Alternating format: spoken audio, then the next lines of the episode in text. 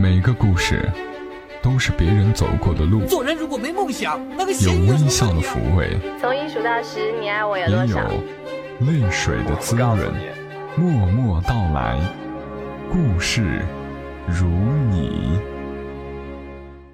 默默到来，故事如你。这里是由喜马拉雅独家播出的《默默到来》，我是小莫，在每个周三的晚间和你相伴，和你说说我们平常人身上所发生的故事。上一期节目后半部分和大家说到金庸，毛尖笔下的表弟。我想每个男人心目中都有过大侠梦，仗剑走天涯，锄强扶弱，打抱不平。无论是多么热血的武侠片，男人沉醉的往往是江湖，女人关注的却总也离不开儿女情长。而一个身手不凡、潇洒豪气的大侠，如若还能对自己的爱人和孩子温柔体贴、一世守护，这样的男人才可以称得上侠骨柔情。有血有肉。突然就想起了叶问，电影《叶问一》，我记得上映的时间是二零零八年，时隔八年，电影的情节还很有印象。记得最深的一幕是电影开头，北方武师金山找在广东佛山不停踢馆，想要扬名立万，开门交权。听说叶问是当地传说中的第一高手，金山找二话不说闯入叶府挑衅。叶太太张永成起先并不准许在自己家中比武，于是叶问送客，金山找嘲笑道：“你是不是怕老婆？”叶问回答：“这世上没有怕老婆的男人，只有尊重老婆的男人。”全剧里，叶问望向老婆的眼神都是温柔的，充满爱意的。纵然他天下无敌，心里也只是想守护自己的妻儿。原来英雄。跟我们平常人并无区别。今天要和你说的故事，故事的主人公张叔，在我看来也是英雄。接下来的时间，和你分享一个我很喜欢的故事。作者是我们熟悉的刘墨文，他的《我在最温暖的地方等你》。在这本书里，有一个故事，看过便忘不了。此生流年，作者刘墨文。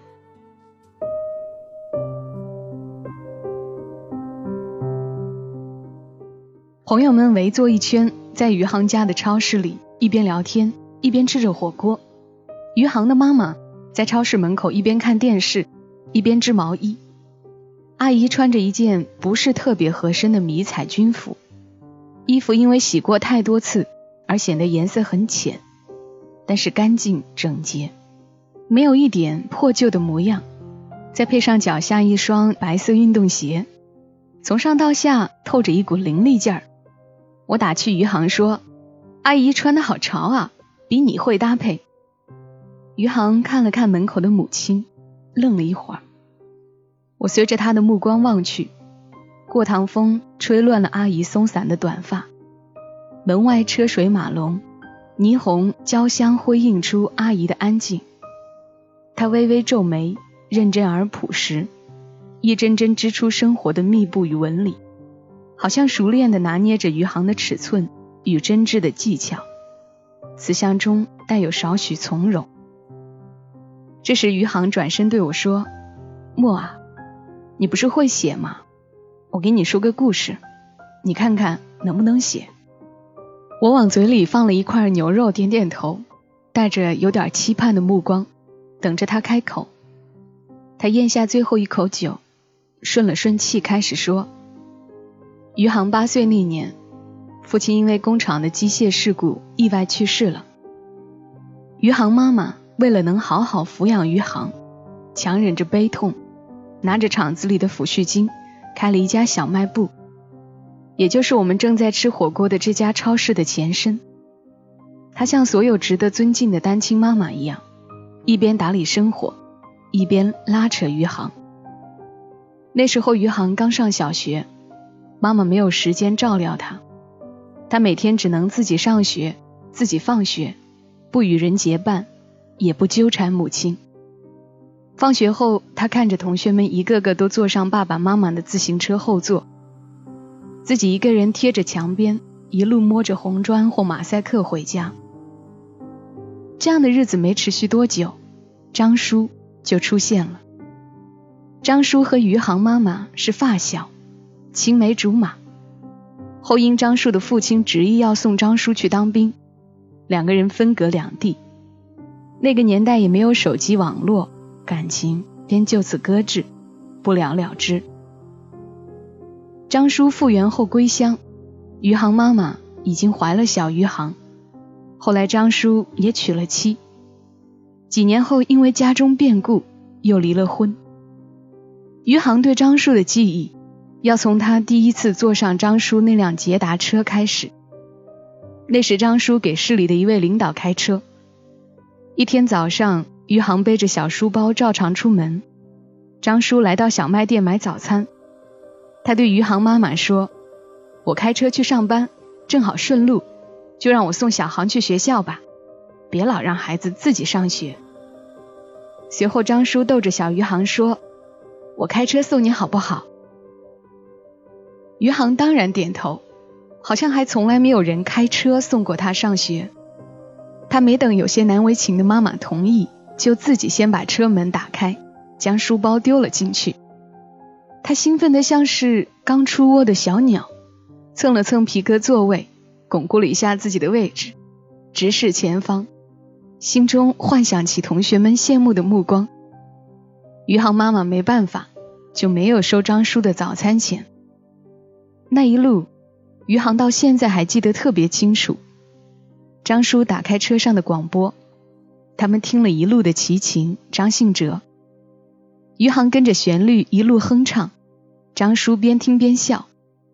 他们时快时慢，超过前面的车辆，风灌进车内，歌声飘出车窗。直到很多年以后，余杭只要在车里望外面的风景。就会想到当年这些情景。从此以后，张叔没事就来送余杭上学，余杭妈妈就每天都为张叔准备早餐。张叔没事的时候，也经常到他们家来串门。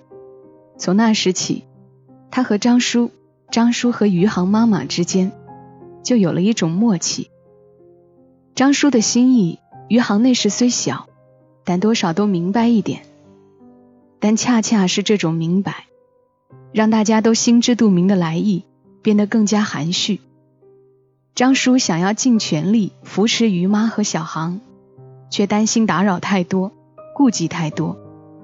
两个家庭之间的融合，邻里之间的议论和流言，余杭妈妈本身是否愿意，都让张叔已经伸出来的手，又硬生生的放回口袋。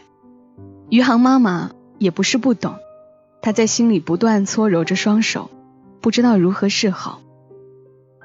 犹豫间看着年纪还小的余杭，就此搁置了念头，先赶着生活往前走吧，其他的再等等。余杭上中学那一年，家里的小卖部扩建成了小超市，雇佣张叔开车的那个领导退了休。张叔就转行去开出租了，三个人的生活都像同时挂上了新的一档，全力加速跑着。虽说小超市不大，但一个人忙，有时也是手忙脚乱的。有一次，几个小流氓一窝蜂扎进超市里买东西，几个挡在余杭妈妈面前打掩护，剩下几个进去顺手偷东西。晚上，余杭妈妈自己查货。总是出错，想了一天就觉得这儿有点可疑，可是又不敢和余杭说。那天余杭正好放学，赶上这几个小混混又来偷东西，被余杭抓了个正着。小混混自知理亏，估摸着余杭妈妈还在，丢下偷的东西就跑，还放了狠话，让他们母子等着。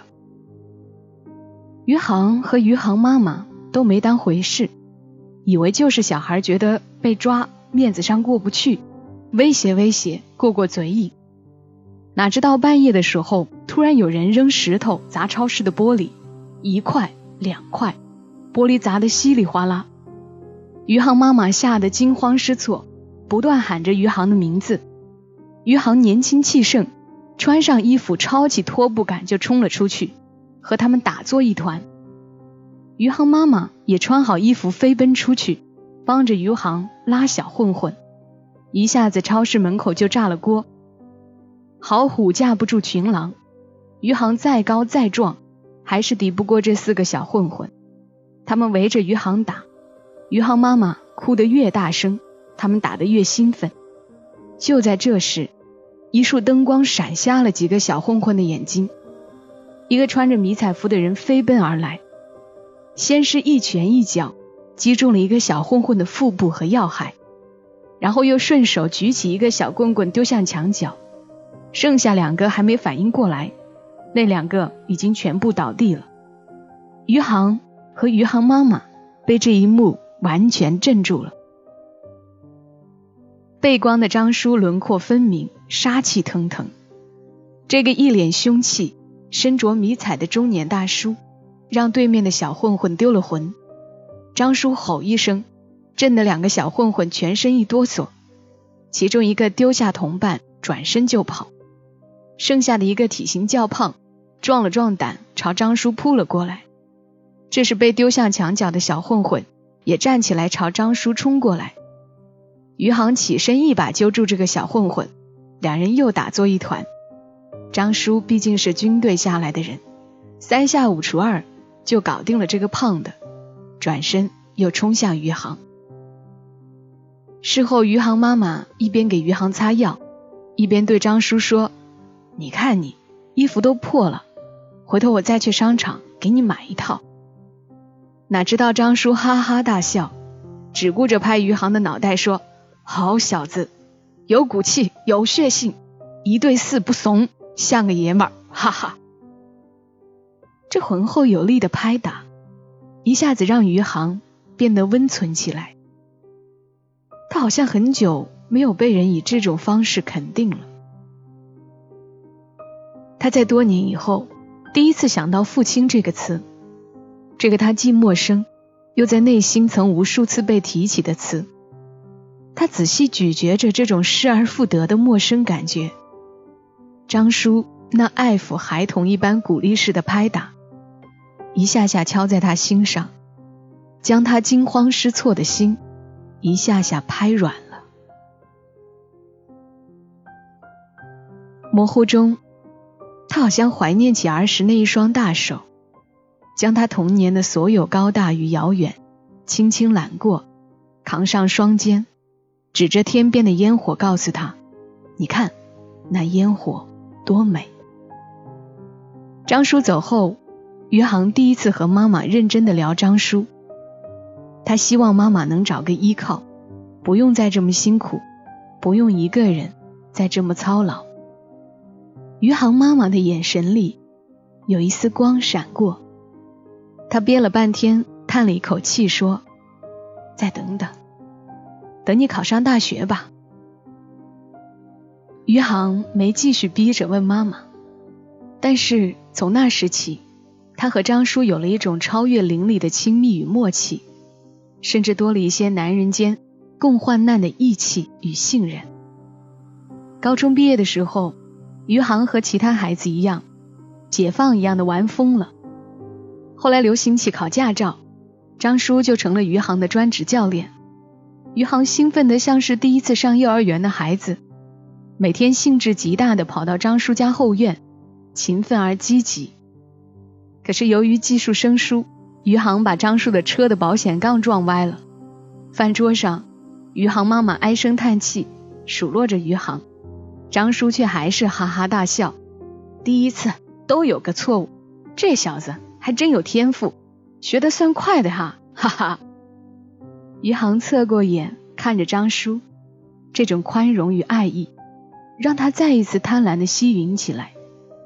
他放肆的笑出了声，撞坏车的惭愧已抛在脑后，像得到父亲的宠爱般骄横，大口吃饭，大块夹菜。余杭妈妈看着面前这两个傻笑的男人，脸上也不由得挂上一丝笑容。上大学前一天晚上，余杭妈妈特别高兴，一边帮余杭收拾行李，一边叮嘱他和同学好好相处，别惹事，别逃课。余杭再一次打断妈妈，这一次他问得更直接：“妈，张叔哪里不称你心意吗？”余杭妈妈整理行李的手再一次停了下来，抬头打量着余杭。她忽然发现，不知道从什么时候开始，自己的儿子已经是一个胡子拉碴的小爷们儿了。她有些欣慰，又有些激动，眼里泛光，又回头继续整理说：“哎，两个人过日子，哪有你说的那么容易？说在一起就在一起，又不是小孩过家家。”余杭从话中听出了一丝喜悦和幸福的犹豫，他继续穷追猛打说：“我觉得张叔挺好，人厚道，对咱俩也不错，是个值得依靠的人。”余杭妈妈有些不好意思地说：“小屁孩，你懂啥？好好去念你的书。”余杭追着妈妈不放，余杭妈妈只能又敷衍说：“再等等，等你大学毕业能独立时再说吧。”有一年放寒假，余杭提前一天到家，却没告诉妈妈。他拎着行李悄悄溜进超市，想给母亲一个惊喜。从门外探进头，才发现母亲和张叔两个人坐在桌前，一边吃着饭，一边聊着天。他们相敬如宾的，就像一对老夫妻，嬉笑着数落着生活里的家长里短，打趣着邻里的关系和世俗平常。余杭悄悄地躲在门后看着，丝毫不敢再往前迈进一步，他怕打扰这样的气氛。那时，他多想就让这一幕永远持续下去，让母亲能真正的放松一点，不用总是紧绷着神经吃饭、工作或是生活。大学毕业时，余杭被分配到家乡附近的一个城市工作。他特别高兴，因为可以随时买上一张车票，回家看看母亲或是张叔。余杭妈妈第一次看到儿子穿西装，笑着数落说：“哎呀，你看你这大学四年胖的，那裤腰快比我两个粗了。”张叔一边扇着蒲扇，一边说：“胖点好，胖点有男人样。”哈哈。张叔开车将余杭送到车站。余杭拖着行李要走，还没走，转身看了看这个曾经和他一起并肩作战的小老头，他已经没有了当年的威风，头发稀疏，双鬓盘耳。余杭有些感怀，走过去一把抱住张叔，却什么也说不出来。张叔也有些激动，抱着他说：“没事儿，家这边你放心。”有我，你好好工作，报答你妈。余杭上了火车后，给妈妈发了一个短信，说：“儿已独立，难得有心人，母上大人切莫再等。”余杭妈妈没有回信息，但是余杭知道，此时的母亲想必已经笑开了花，或者正在和张叔分享这一条信息。或者他们早就生活在了一起，只是没有被形式所捆绑，没有像人们所执着的那样，宣告给身边人看，宣告给全世界看。他们早已经经历过生活里的起伏与跌宕，那一刻，他们只想静静的生活，不打扰别人，也不让世俗打扰他们自己。那一年春节前夕。余杭妈妈突然来电话说：“张叔快不行了，你有时间回来看看他吧。”余杭放下电话，当时就懵了。他连夜买了车票赶回家，在医院里，他看见瘦了两圈的母亲和不省人事的张叔，心一下就沉了下来。余杭挽着妈妈的手，坐在医院的长廊里。听他说，其实张叔身体一直都不好，只是从不跟他们母子说。多年以来，积劳成疾，就变成现在这个病。余杭妈妈把超市关了，到处寻医问友，甚至还要带张叔进京治疗，拼尽全力照顾张叔，陪着他和病魔一起斗。奈何生命这东西真是太脆弱。张叔出殡那天，余杭陪妈妈坐在灵堂的边上，两个人都出奇的安静，只是淡淡的看着张叔的亲友来往于眼前。在余杭心里，妈妈是全世界，是坚强的代名词。他很少看见妈妈脆弱的一面。所以余杭不知道怎么安慰妈妈，只能静静的陪她坐着，观察着他的情绪变化。余杭妈妈忽然想起了什么，就对余杭说：“小杭，你去把你张叔那身迷彩服取来吧，我想让他戴上。”余杭应声起身，往家的方向走去。没走出多远。余杭转身窥视妈妈，他看见妈妈蜷坐在椅子上，远远的盯着黑白照片里的人，目光淡定，面无表情，眼神里含着的是一种说不出的空洞。这时他忽然想起上学时放假回家，看见妈妈和张叔同坐在一张桌子前吃饭的模样。那碗筷交错的世俗佳景，与浓浓的平淡感情，味道中少有甜腻，甚至有些乏味儿。但是他依然陈旧的让人迷恋。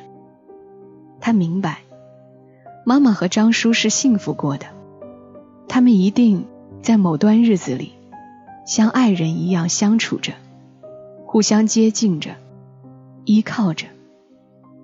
他们虽不曾有像夫妻那样朝起晚归的陪伴，但是他们曾相互依附着生活过，而这短暂的依附与甜蜜，可能比其他人一生中获得的所有幸福还要多吧。余杭想到这儿就站住了脚，脑海中出现的这一幕开始有了变化，他好像看见张叔放下碗筷。独自一人缓缓的消失在画面中，而母亲因为张叔的离席，也从有说有笑的幸福模样，变成现在的憔悴与苍白。余杭这才明白妈妈失去的是什么，他忽然读懂了妈妈眼中的那种孤独与绝望，并非仅仅来自张叔的离去，他终于体会到。心爱的人，在承受苦难，或是离自己而去时，自己的那种无能为力；还有妈妈在接受命运撞击以后，花了几十年时间修复的伤口，再一次被人挖开、展示，表现出不可愈合的衰弱与绝望。想到这儿，余杭全身发软，巨大的痛苦仿佛从他胸中。奔腾而出，他蹲在妈妈和张叔对角的远处，开始哽咽。此刻他知道，眼前的妈妈虽然没有倒下，但是那世界里的光与灯，却在张叔走的时候，全都熄灭了。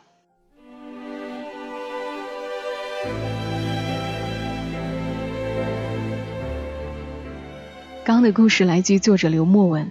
出自于他的书《我在最温暖的地方等你》。听故事之前，你一定没想到会是这样的，对吧？更想不到一个男人的默默守候，竟可以到这一步。这么多年，尊重女人的决定，只要在身边陪伴着，不在乎是否有婚姻的形式。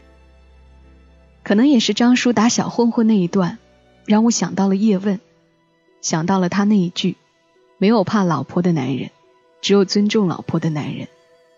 唯有爱能让硬汉变得柔情。我们都是普通人，却同样都有自己需要守护的人。所以，为了自己爱的人，希望我们大家都健康平安。好啦，今晚的故事就和你说到这儿，我们下期声音再会。小莫在长沙，跟你说晚安。